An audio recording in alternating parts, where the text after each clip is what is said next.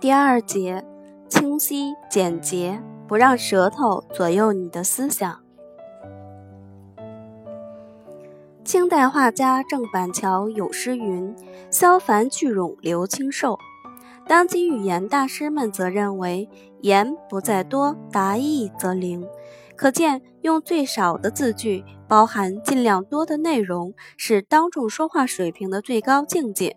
滔滔不绝、出口成章是一种水平，而善于概括、词约指风、一语中的，同样是一种水平，而且更为难得。林肯的格底斯堡讲话。是美国历史上被誉为最优美的一篇不朽的演说词，只有十句话，二百七十个字，二百七十一个字，仅用两分钟，却成为林肯一生不朽的纪念。而那位议员艾弗瑞特滔滔不绝地讲了两个小时，但他讲了些什么，人们早已忘记了。美国历届总统的就职演说。大都在三千字左右，少的只有几百字，好多成为经典之作，被后人广为传颂。当众讲话要做到语言简洁明快，就需要注意以下几点：一、长话短说。所谓长话短说，即是以简驭繁。老舍说，简练就是话说的少，而意思包含的多。话少而意思也少，就算不得简洁。现在有许多领导人善于长话短说，例如1981年世界杯女排赛最后一场中日之战，由于中国队中国队以实际取得冠军。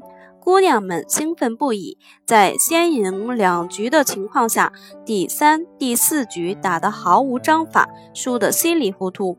袁伟民一再暂停，面授机宜，却不见成效。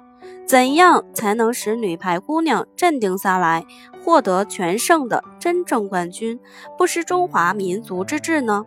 在第五局开始前的短暂时间里，主教袁伟民说了几句话。要知道，我们是中国人，你们代表的是中华民族，祖国人民在电视机前看着你们，要你们拼，要你们搏，要你们全胜。这场球不拿下来，你们要后悔一辈子。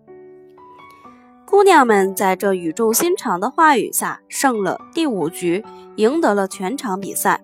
在简短的几句话、几十个字中，流淌出含义广阔、内容丰富的肺腑之言。中国人的风貌、中华民族的精神和尊严、祖国人民的期待，以及这场球的关键意义、姑娘们自身利害得失等等。袁伟民的这几句话言简意赅，成效立竿见影，可见长话短说的神奇力量。第二点。中肯实在，讲话简洁，还必须做到中肯实在。